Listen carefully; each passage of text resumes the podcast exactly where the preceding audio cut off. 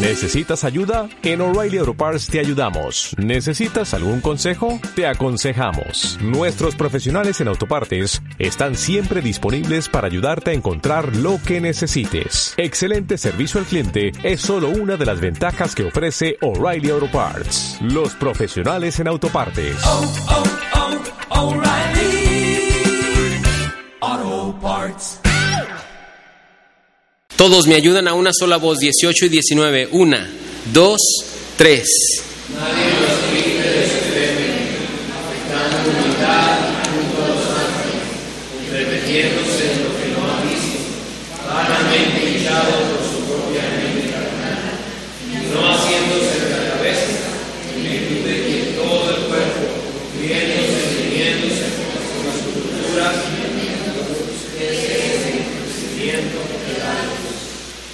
La semana pasada, hermanos, establecíamos lo peligroso y letal que puede ser el legalismo y, profundizábamos bastante con claros ejemplos que encontramos en el Nuevo Testamento. En su definición decíamos que el legalismo es el intento de ganar el favor de Dios a través de, nuestras, de nuestra obediencia, ya sea guardando la ley de Dios o incluso reglas o mandamientos de hombres. Y básicamente la prohibición que veíamos con el apóstol Pablo, que, de la que él les decía a los creyentes de Colosas que no participaran de esto, su restricción estaba a, a, a limitar su libertad cristiana, pero por medio de la prohibición de la comida y de la bebida. Sí, por eso Pablo cuando él opina y habla les dice que nadie se convierta en juez, que nadie se convierta en un árbitro, que nadie les prive, le dice él, es lo que más realmente quiere decir, que nadie se convierta en árbitro en cuanto a lo que comen o en cuanto a lo que beben o a días de fiesta o luna nueva o días de reposo. Y eso es verdad, ¿sí? Eh, hablando religiosamente, nosotros no estamos ya sometidos ni sujetos a, un yugo de esclavitud, que eso era en lo que se encontraban los eh, los judíos o la nación de Israel. De hecho, hablando un poquito más acerca de esta prohibición, el Señor Jesús estableció a través de sus evangelios o de los evangelios con claridad acerca de la dieta del Antiguo Testamento que ya no tenía ninguna relevancia a los días de la iglesia de Cristo. Si ustedes me acompañan al Evangelio de Marcos capítulo 7, verso 14 al 19, vamos a ver de una manera clara cómo el Señor Jesús tiene una conversación con los líderes religiosos, pero también tiene una conversación con sus discípulos y las, al final les aclara que no hay alimento, este, alimento que pueda hacernos impuro. Y eso es cierto, hermanos, y quiero solo resaltarlo para pasar al tema del día de hoy. Noten cómo nuestro Señor Jesús habla y dice así, verso 14 al 19.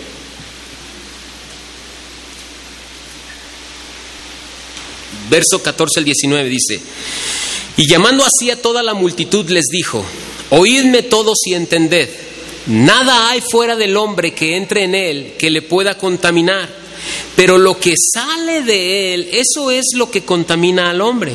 Si alguno tiene oídos para oír, oiga.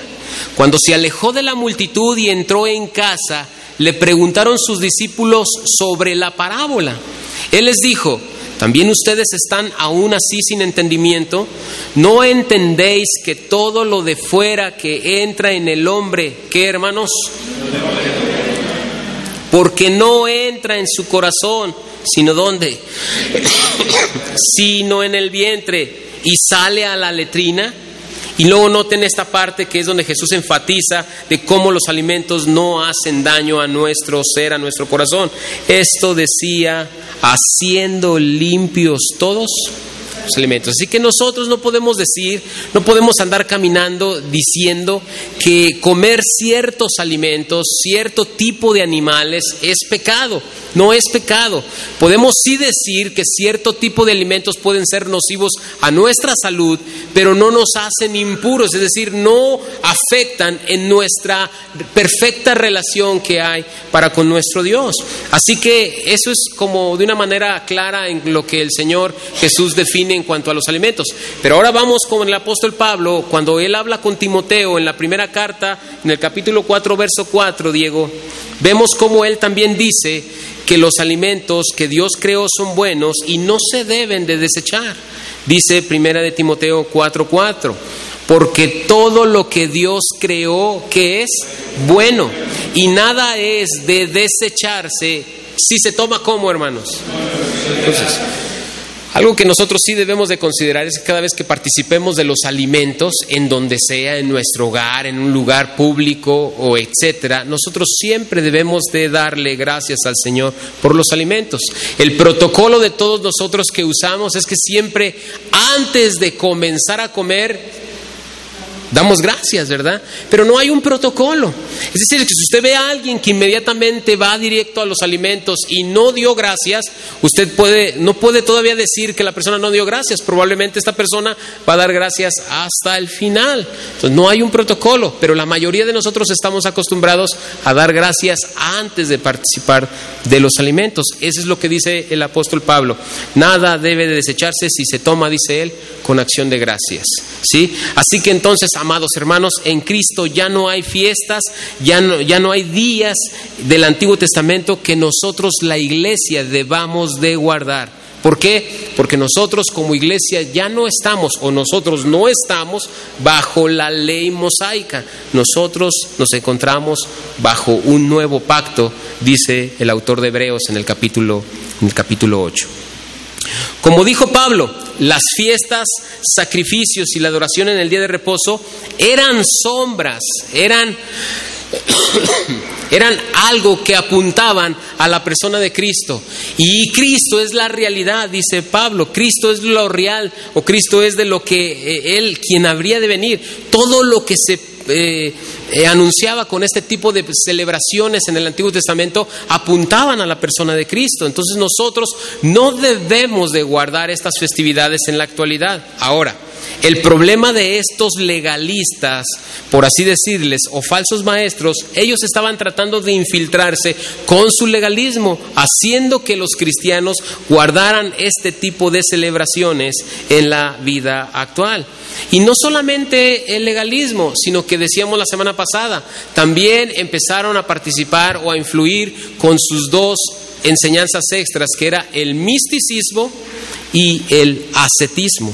El día de hoy, en los próximos 40 minutos que me restan, vamos a meditar, hermanos, en la herejía del misticismo. Yo creo que la mayoría de nosotros hemos oído acerca del misticismo y si no estamos relacionados con el tema, no estamos ajenos al tema. Así que entonces participemos de nuestro tema. Hoy le hemos titulado a nuestro tema Cuidado con el, con misticismo o di no al, o digamos no al misticismo. Eh, si tratamos nosotros de tener una definición acerca de misticismo, ¿qué es misticismo? Yo encontré una definición, pero yo procuraré ser, tratar de, de resumirla, aunque voy a citar algunas palabras de la definición. ¿Qué es el misticismo? Es la búsqueda de una experiencia religiosa más profunda a través de una comunicación directa e inmediata con Dios, poniendo a un lado el intelecto y descansando más bien en la intuición y la iluminación interna.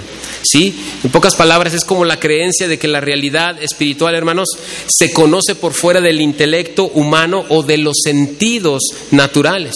El misticismo busca la verdad de las sensaciones internas, tales como los sentimientos y la, y la intuición, más que la información objetiva, observable y externa. De hecho, el misticismo es considerado como irracional y en contra del intelecto. ¿Por qué? Porque si se fija, la mayoría de las personas que tienden a ser místicas en, dentro de su, de su conversación usan este tipo de expresiones.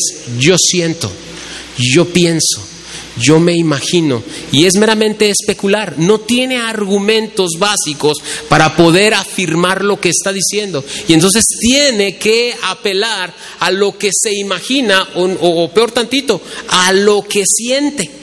Sí, está ligado el misticismo con los sentimientos. De hecho, los místicos, los que tienden a ser místicos, recurren al uso de mantras. ¿Alguien sabe qué es un mantra? ¿Ha oído hablar del mantra? ¿Qué es el mantra?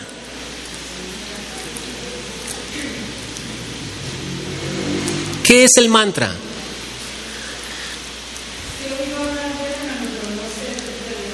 Ok. ¿Qué es el mantra? Vamos a ayudar a una, a una definición.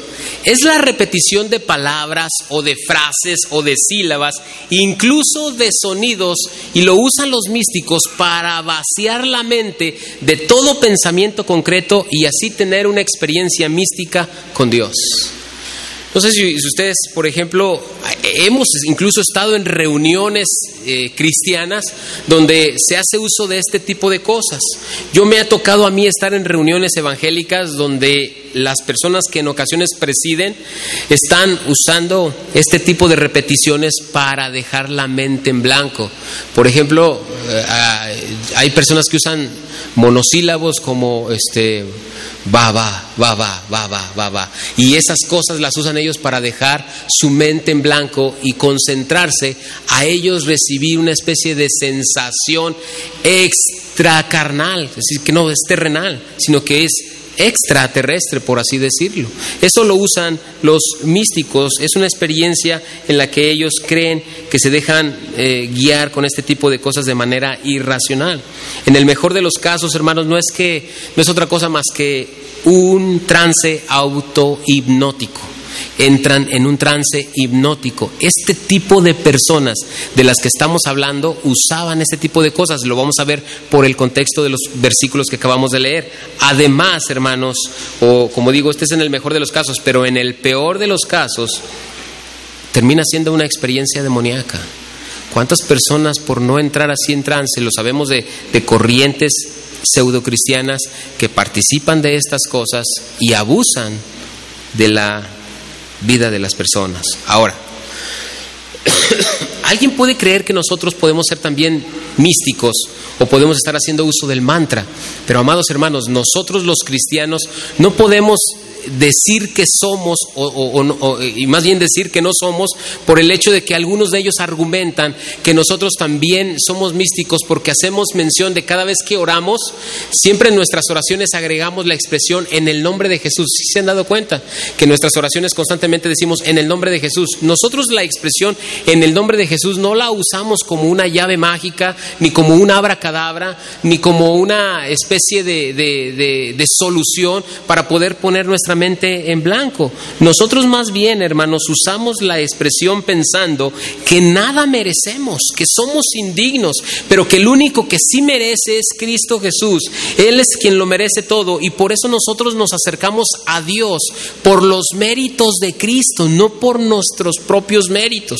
Cuando nuestras oraciones agregamos en el nombre de Jesús, no estamos diciendo nosotros como una manera de llave mágica, va en el nombre de Jesús, como si fuera algo, una expresión como de este tipo de peleadores guerreros este, japoneses que hacen esa expresión para que tengan una especie de poder. Nosotros no lo hacemos con eso, sino es una exclamación diciéndole a Dios que no venimos nosotros por nuestras fuerzas, venimos en representación de Cristo, como si Cristo estuviese pidiendo, porque en Juan 17, 15 10 y el 16, en estos capítulos vemos cómo el Señor nos dice que cuando nosotros oremos, siempre oremos en su nombre, en representación de Él. Así que tengamos mucha atención y cuidado en ello. Nosotros no lo usamos como una expresión mágica. Ahora, creemos que en nuestras oraciones necesitamos un mediador. Vamos a ver que estos místicos creían exactamente algo similar, pero no era lo mismo. Lo vamos a ver a, continuación. Nosotros entonces creemos que necesitamos una oración, perdón, un mediador para nuestras oraciones y sabemos que tenemos nuestro mediador. ¿Qué dice, por ejemplo, segunda de Timoteo 2.5, Diego? Todos no lo sabemos, ¿no?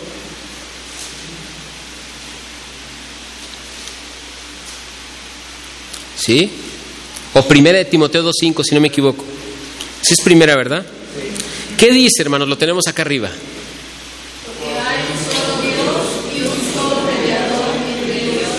La escritura es clara. Nosotros tenemos a un solo mediador, a Jesucristo hombre. Sí, eso lo dice la escritura. Pero nosotros no solamente tenemos un mediador, también tenemos nosotros, amados hermanos, un intermediario.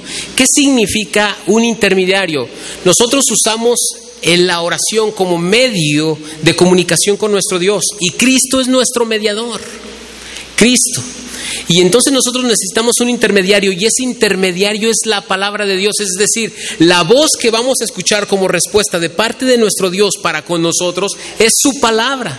Nosotros no vamos a escuchar jamás una voz audible, jamás vamos a escuchar una voz audible. ¿Por qué? Porque creemos, estamos convencidos que Dios ya comunicó todo su consejo en 66 libros. Y la misma escritura nos dice al final de la Biblia que hay de aquel que le quite o que le ponga. Entonces nosotros creemos que la palabra ya se completó. Todo lo que Dios quiso comunicarnos está plasmado en estos 66 libros y creemos que no debemos, es más, creemos que no necesitamos saber algo extra a lo que Dios ya nos comunicó. Y que si el Señor guardó silencio en un cierto o determinado tema, que viene en la Biblia y no tenemos más información, nosotros creemos que Dios cree que es sabio de su parte que tengamos nosotros con eso, porque es suficiente para nosotros reconocerle como nuestro Dios.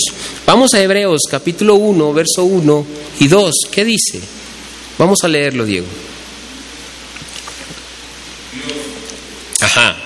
Porque Dios, habiendo hablado, ¿qué? Y de muchas maneras en otro tiempo a quiénes. O sea, es decir, el escritor de Hebreos apela a cómo el Señor habló en otros tiempos por medio de los profetas. Y luego continúa. Y en estos días, hermanos, o en estos postreros días, nos ha hablado por el Hijo y eso es lo que nosotros creemos. Dios nos ha comunicado su mensaje por medio de su Hijo y Cristo Jesús es quien le dio la autoridad a sus apóstoles y profetas para que ellos escribieran todo el consejo de Dios para nuestras vidas. Y nosotros tenemos aquí plasmado en la palabra de Dios lo que Dios quiere comunicarnos. No necesitamos algo extra. Estos falsos maestros hacían alarde a tener una especie de unión mística con Dios. Ellos creían que Dios hablaba cosas extras a lo que él ya había comunicado en medio o por medio de su palabra. Ellos decían, no, ¿sabes qué? Dios sigue hablando algunas cosas a nuestras vidas y sigue diciendo más y más. Y eso, hermanos, no solamente es místico y ofensivo, sino que también suena llamativo a las personas, creer que personas que se ponen en trance, Dios les está hablando. Ahora, por eso el apóstol Pablo le dice a los hermanos de Colosas que nadie les prive de su premio. Si no fuese importante o necesario, hermanos, usar la razón o la mente, Cristo no hubiese dicho a nosotros, amarás a Dios con todo tu corazón, con toda tu alma, con toda qué? Tu mente, eso lo encontramos en Mateo 22, 37. El Señor cree necesario que nosotros tenemos que involucrar el raciocinio, la razón, la lógica. De hecho, ustedes leen Romanos 12, 1 y noten lo que dice Romanos 12, 1. Así que, hermanos, os ruego por las misericordias de Dios que, que presentéis vuestros cuerpos en sacrificio vivo. ¿Cómo? Santo, agradable a Dios y noten que es que es vuestro culto racional. La palabra racional es la palabra griega que se escribe logicón. ¿Qué significa? Dice, ¿qué es vuestro culto? Logicón. ¿Qué significa? Que es nuestro culto lógico. Es necesario usar la razón. Amados hermanos, cuando venimos aquí, nosotros nos quitamos el sombrero, pero no nos quitamos la cabeza. Venimos y nos sentamos y razonamos lo que se nos dice. Como el hermano Eric lo ha dicho en otras ocasiones, nosotros no somos personas que nos sentamos aquí y solo somos borreguitos y asentimos a todo lo que se nos dice. No, lo pasamos por el filtro de la palabra de Dios y si lo que se me está exponiendo viene en la escritura y no está sacado de contexto, ¿sabes qué? Yo puedo decirle amén a la palabra. Pero cuando cuando alguien cuestiona la palabra, hermanos, no le es suficiente, pues no podemos hacer nada por esa persona. Necesita Cristo para que el Señor le conmueva a ver y creer las verdades espirituales que están ahí eh, plasmadas. No podemos hacer nada. Me ha tocado hablar con muchas personas que cuestionan la escritura y yo solo guardo silencio. No le puedo, ¿con qué le voy a convencer? No es, no es objetivo tener una conversación con alguien que no ve la palabra de Dios como tal. Los místicos, esos estaban peor porque miraban a la palabra de Dios, pero también apelaban a otras cosas, es decir, creían que necesitaban cosas extras. Nosotros estamos convencidos que solamente el consejo de Dios está plasmado en la escritura y por eso nosotros exponemos solo la palabra Perdón, ahora, segunda de Timoteo 2.7, hablando todavía de esto del, de la razón, del cerebro, de usar la cabeza cuando nosotros escuchamos la palabra, estas personas no querían usar la razón, sino se dejaban guiar por sus sentimientos. Noten cómo Pablo le dice en 2 de Timoteo 2.7 a Timoteo, ¿cómo dice hermanos? Considera lo que digo y el Señor... Noten, cómo necesitamos nosotros el entendimiento para razonar la palabra. Ahora, ustedes notan la palabra que aparece allí en 2 de Timoteo 2.7, dice considera. ¿Saben qué significa la palabra considera? Dice, dale mente a lo que te estoy diciendo. usa tu cabeza, le dice Timoteo. Es necesario usar nuestro cerebro, es es necesario usar nuestro entendimiento, hermanos, para meditar en lo que la Escritura nos está diciendo respecto a ello. Verso 18, ahora sí vamos a nuestro pasaje. Verso 18, ¿qué dice? Nadie os prive de vuestro premio, afectando humildad y culto a los ángeles, entremetiéndose en lo que no ha visto, vanamente echado por su propia mente carnal. Por eso Pablo les está diciendo aquí, hermanos, que nadie los descalifique de su premio. Eso es lo que quiere decir, nadie os prive, que nadie los descalifique. Es lo que quiere decir. ¿Qué está dando a entender? Acordémonos que el legalista quiere afirmar que necesitamos cosas extras para recibir el favor de Dios. Bien, estos están pensando que una persona que no se, que, que, que una persona que se conforma solo a la palabra, dicen entonces este tipo de personas místicas, sabes que tú estás descalificado. Por eso Pablo usa este, este calificativo de advertencia, nadie os prive en vuestro premio, como diciendo, la salvación que el Señor ya te otorgó es tuya y nada más. Tú no puedes perderla ni estás descalificado por ello. Solo porque los cristianos del primer siglo de la iglesia primitiva, hermanos, no se dejaban guiar por visiones, ni por mantras, ni por revelaciones, estos místicos querían descalificarlos de la vida eterna. Estos les decían, ¿sabes qué? Tú estás descalificado. ¿Por qué? Porque tú no crees lo que nosotros estamos creyendo como revelaciones. Afirmaban de un hombre en ese tiempo, ahorita voy a mencionar algunos otros ejemplos, pero afirmaban de un hombre que este hombre siempre caminaba, no recuerdo el nombre, no es relevante, caminaba siempre con dos mujeres y estas mujeres a la iglesia que se acercaban llegaba y él empezaba a, a, poner en silencio a toda la reunión y las dos mujeres que venían con él se ponían en trance y comenzaban a balbucear monosílabos que no se entendían y él comenzaba a traducir lo que ellas estaban hablando como un lenguaje eh, nativo. Y esto producía tanta sensación en las iglesias que la gente le daba crédito a lo que estas personas hacían. Y él así podía manipular a las personas de las congregaciones cristianas. Imagínense, esto es preocupante, hermanos, muy preocupante. Ahora, estamos diciendo que eran místicos. ¿Por qué decimos que eran místicos estos falsos maestros? Bueno, por ciertas palabras que aparecen en el versículo 18. Por ejemplo, aparece una palabra que dice humildad. Nadie os prive de vuestro premio afectando, dice humildad. Realmente la Reina Valera no le hizo tanta justicia a la traducción. Por ejemplo, ustedes se fijan, la nueva traducción viviente, en lugar de decir humildad, dice una religiosa abnegación. Pero la Dios habla hoy, hermanos, dice, se hacen pasar por humildes. Le da más sentido al versículo. Dice, se hacen pasar por humildes que pretenden tener visiones. La nueva versión internacional, que aquí nosotros sí la tenemos, esta lo traduce cuando dice afectando humildad, dice como fingir humildad.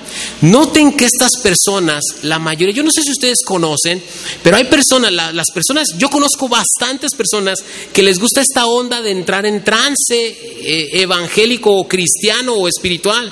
Y cuando entran en trance, hermanos, son personas que procuran ser hasta en cierta manera desaliñadas en su persona, procuran no ser tan cuidadosas y se da mucho más en el sexo femenino que en el masculino.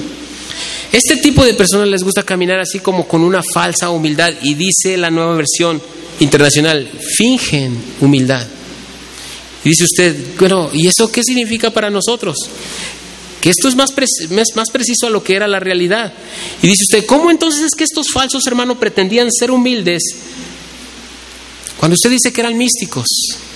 Fíjense bien, la falsa humildad que ellos enseñaban y practicaban era muy, muy chistosa.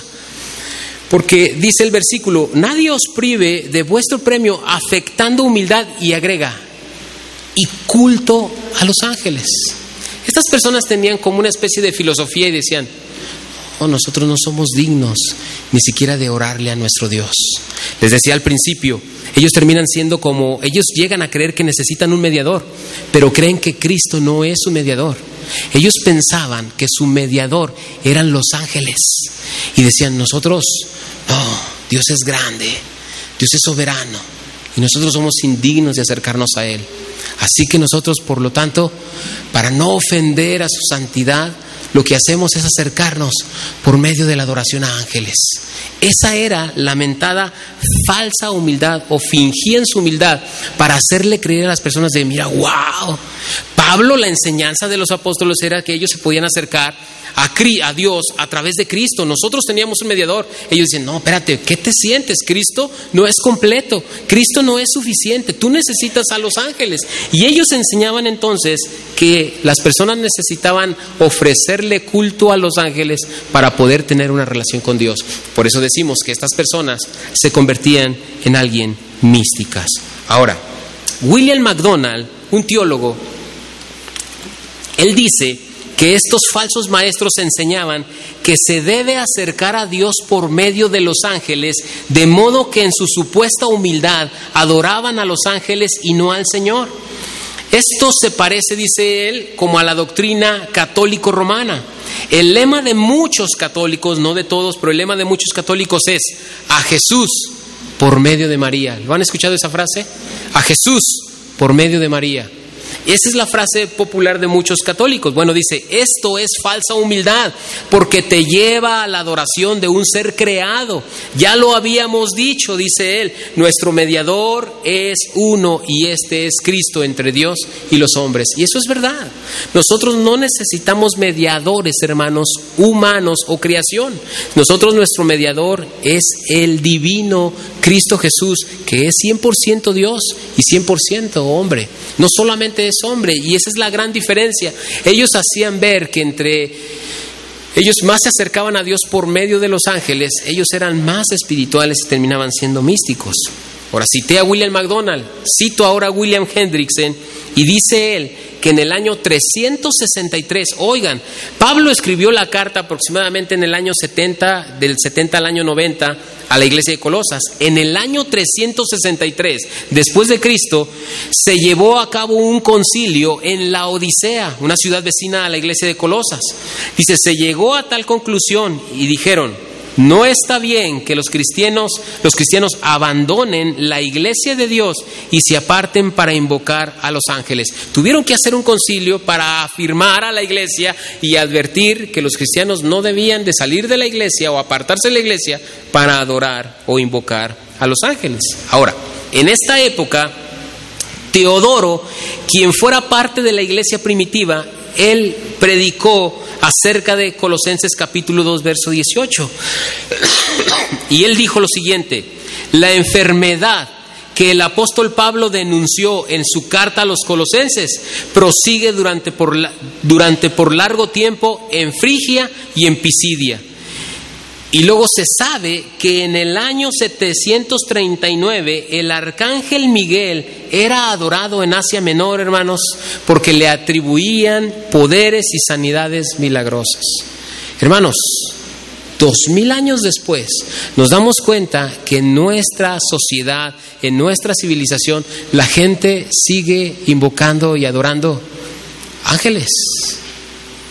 De hecho, hay una ramificación del misticismo que se le llama angeología. No sé si la han oído hablar de ella. Esto es peligroso. ¿Qué nos dice a nosotros la Escritura respecto a la adoración a ángeles, hermanos? ¿Qué dijo el Señor Jesucristo a Satanás en el desierto? Al Señor tu Dios adorarás y a Él solo servirás. Recordemos a Juan el teólogo, el escritor de Apocalipsis en 19, Apocalipsis 19, 10, Diego, cómo él En un momento de todo lo que está mirando en el cielo, se le movió el tapete y quiso él, quiso adorar, rendir, rendírsele a un ángel. Y noten lo que pasó, versículo 10. Yo me postré a sus pies para adorarle, está refiriéndose a un, a un mensajero que era un ángel.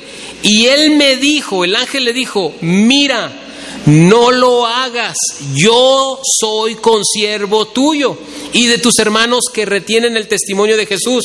Noten hacia dónde lo dirige el ángel. Adora a Dios porque el testimonio de Jesús es el espíritu de la profecía. Noten hacia dónde dirige el apóstol Juan, perdón, el ángel al apóstol Juan. Ahora, ahí en Apocalipsis 22.9 también encontramos otro pasaje más de que como que a Juan no le fue suficiente y se volvió como otra vez a rendir a un ángel. Noten en el versículo 9, pero él me dijo, mira, no lo hagas, porque yo soy consiervo tuyo de tus hermanos, los profetas, y de los que guardan la palabra de este libro. Y lo que le dice, adora a Dios. Nosotros no debemos andar adorando ángeles ni buscando ángeles. ¿A cuántos de nosotros no nos enseñaron de pequeños? Bueno, a mí no, pero probablemente a ustedes sí.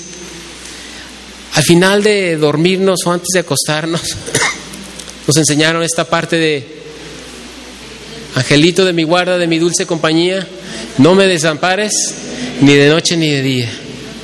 Y luego ya, y a dormir. Y todos no teníamos pesadillas, ¿verdad que no? Eso era lo que supuestamente nos enseñaban, que, que nosotros teníamos un ángel de la guarda, un ángel protector. Eso enseñan este tipo de personas y suena, suena interesante, suena morboso el tema de la angelología, hermanos.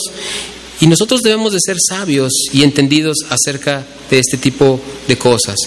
Yo me llamó la atención porque puse en el buscador de Google, puse ángeles y me apareció, hermanos, una lista larga respecto al tema. Y luego le puse libros, ángeles, y me aparecieron el montón de libros, hermanos, respecto a ángeles.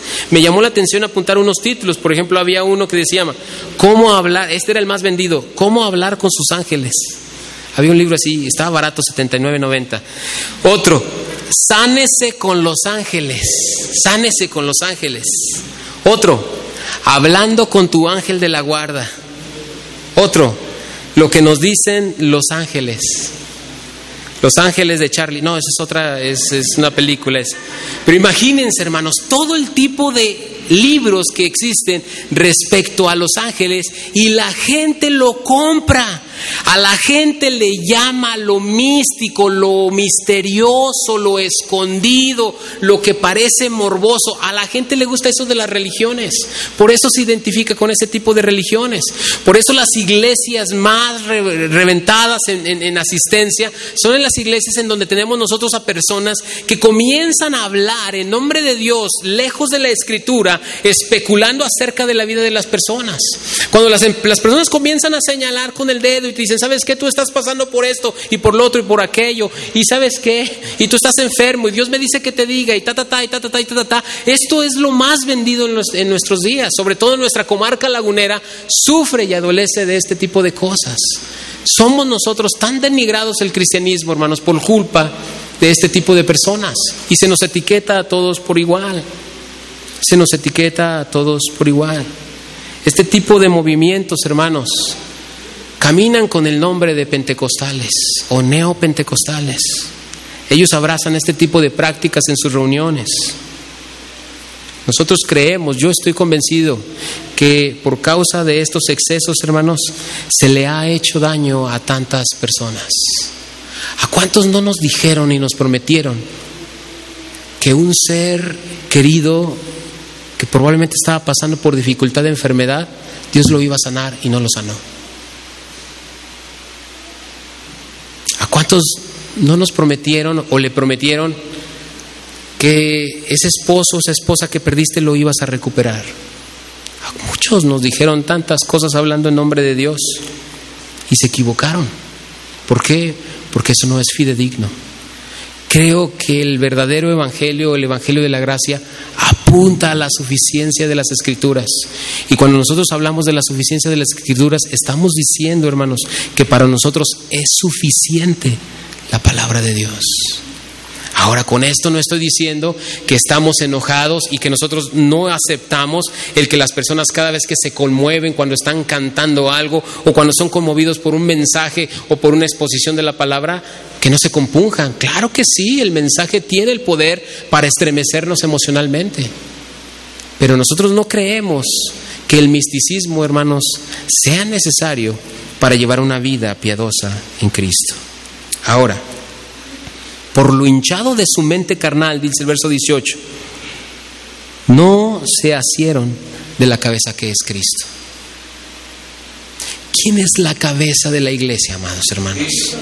Es Cristo. No haciéndose de la cabeza, en virtud de quien todo el cuerpo nutriéndose y uniéndose por las coyunturas y ligamentos, crece con el crecimiento que da Dios. La expresión no se asieron de la cabeza expresa la necesidad de depender del Señor a cada momento. A cada momento. Miren,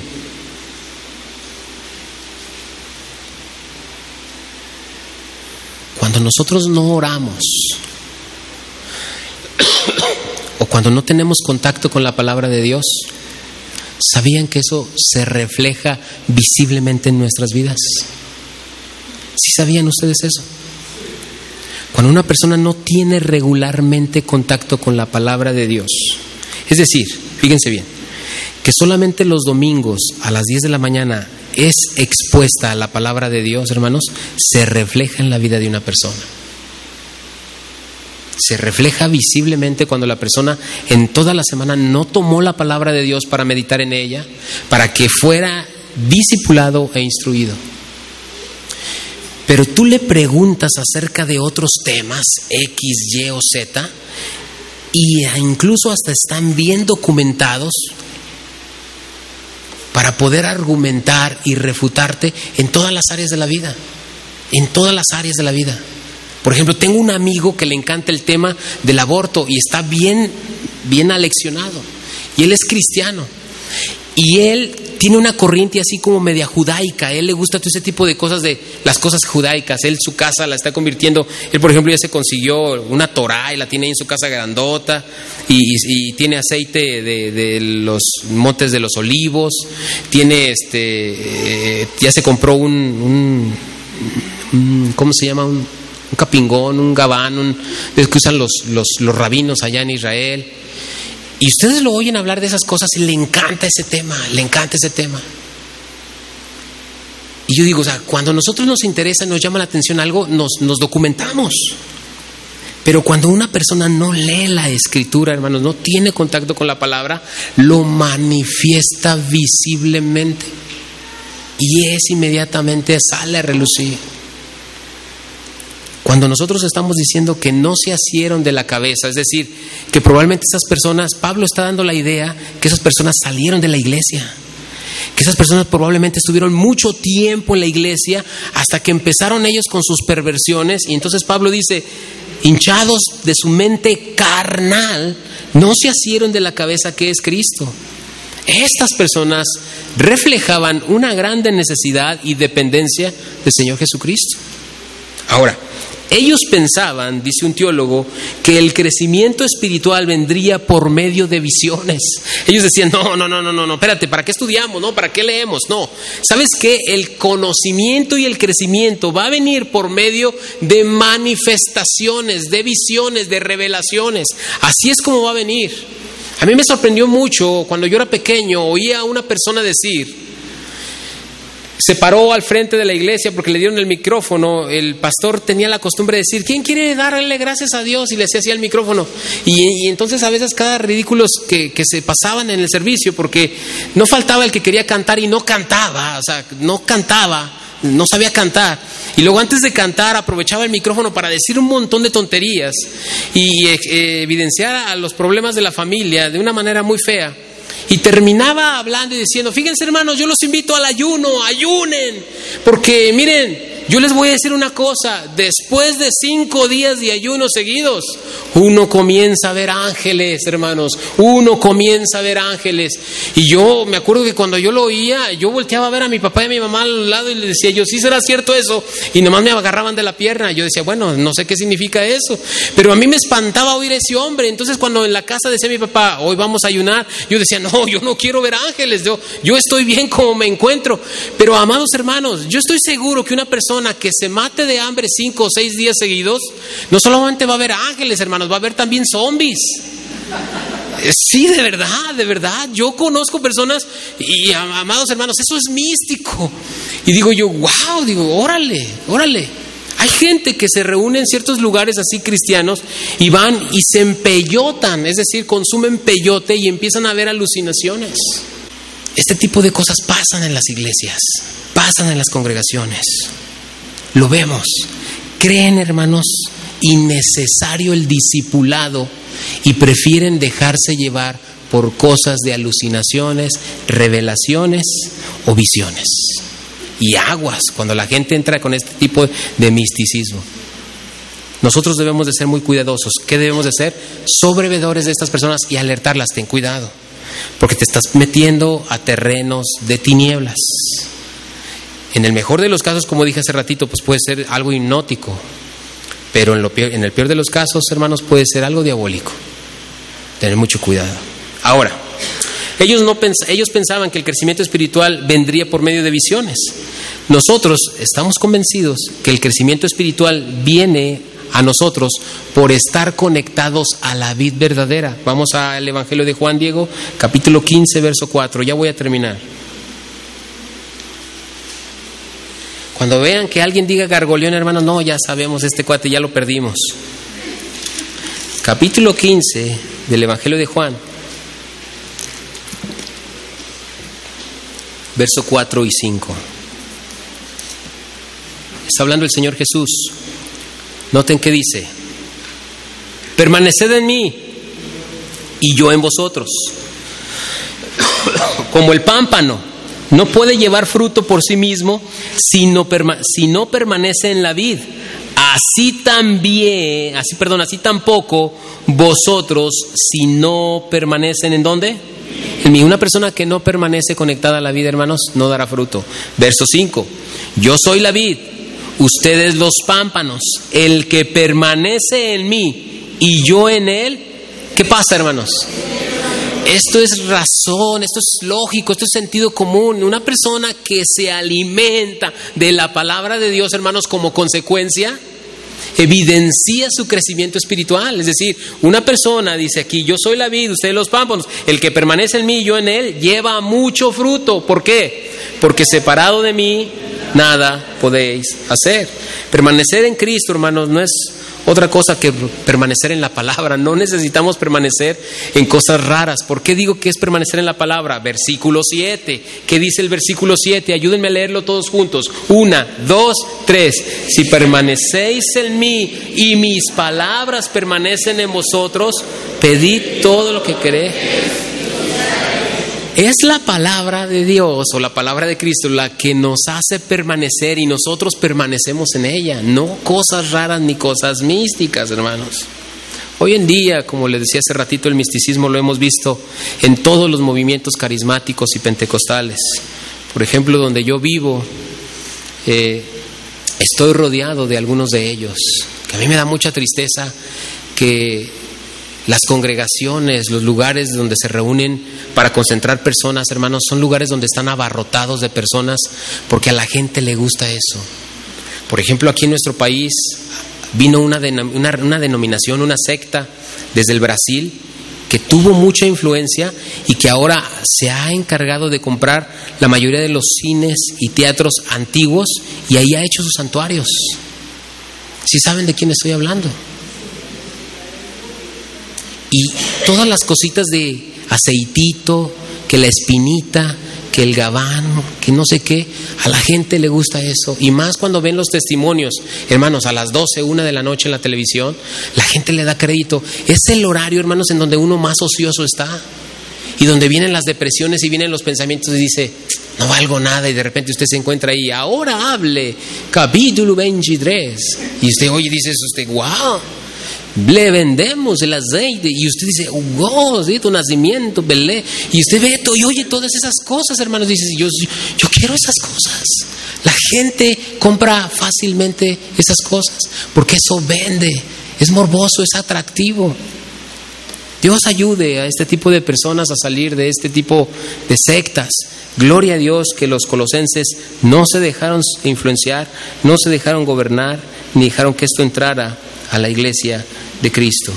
Hermanos, los falsos que promueven el misticismo le hacen daño a la iglesia de Cristo porque enfatizan sus experiencias más que la palabra escrita. Cuando una persona enfatiza más la experiencia que la palabra de Cristo, hermanos, esta persona puede ser dañina o nociva a la iglesia o a la doctrina de Cristo. Estos movimientos, hermanos, nos enseñan a poner la vista en nosotros mismos y no en Cristo aguas, tengamos cuidado nosotros de este tipo de cosas. Nosotros no debemos de sentirnos intimidados por quienes añaden otros requisitos sensoriales aparte del conocimiento de Cristo y su palabra. Nosotros no debemos de dejarnos intimidar, ni esto debe de ser intimidatorio a nosotros a la iglesia. Y con toda la confianza del mundo hay que ser muy cuidadosos. Yo he tenido conversaciones con personas donde he estado ahí y a veces me platican algo místico, algo raro. Yo soy muy respetuoso. Pero cuando me preguntan, ¿usted cómo ve o usted qué piensa? Entonces emito mi, mi, punto de vista.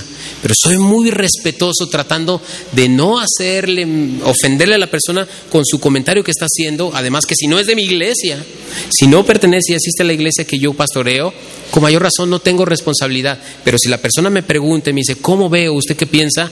Emito entonces un juicio y le digo, mire, no se me vaya a ofender, pero yo creo lo que dice la escritura de esta manera. Y no le doy mi criterio, le digo lo que la escritura dice. Y así es como nosotros debemos de dejarnos regir en todas las áreas de nuestra vida. Inclinemos nuestro rostro. Gracias te damos, Cristo Jesús. Nosotros no pretendemos, y lejos esté de nosotros algún día, Señor, darle lugar al misticismo en nuestra congregación. O este tipo de expresiones, de sílabas, de frases mochas, como mantras, Señor, que practican este tipo de sectas. Ayúdanos a abrir los ojos y que si el día de mañana, Señor, de los que estamos aquí presentes, alguien decidiera partir, Señor, que no busque un lugar así, que sean cuidadosos, alertas, que después de escuchar mensajes como este, Señor, ellos tienen responsabilidad acerca de dónde van a llevar a sus vidas al discipulado